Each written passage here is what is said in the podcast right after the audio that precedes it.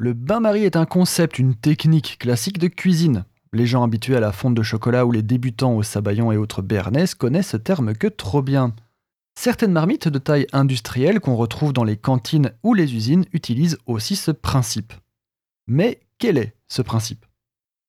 Si vous chauffez votre casserole sur une source de chaleur, le fond de cet ustensile va en théorie atteindre son point de fusion, mais pour ça, il faut beaucoup d'énergie.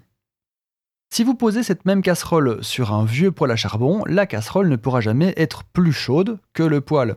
Eh bien, le bain-marie utilise ce principe. Nous plaçons une marmite d'eau sur le feu et posons notre casserole dedans. L'eau s'évaporant à 100 degrés Celsius, il est garanti que la casserole ne dépassera jamais cette température. Notez que vous pouvez faire une démonstration similaire avec un gobelet en papier contenant de l'eau que vous chauffez par le dessous au moyen d'un briquet, mais je digresse. Et une casserole ne dépassant pas 100 degrés, c'est pratique pour des cuissons demandant plus de contrôle comme les crèmes anglaises et autres préparations à base de liaison au jaune d'œuf.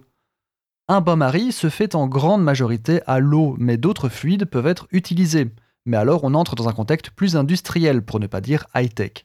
Et donc, l'origine du terme, on est tous là pour ça a priori.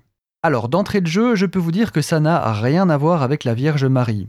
En fait, le principe en lui-même, vraiment le concept, date du 5e siècle avant Jésus-Christ. Et le terme de bain-marie vient du monde obscur de l'alchimie. Le terme original est bain-marie en référence à Marie la Juive qui a vécu au 3e siècle avant notre ère. Marie la Juive, 3 siècles avant Jésus, voilà sans doute pourquoi on mélange tout. Mais pas nous, car nous, nous savons.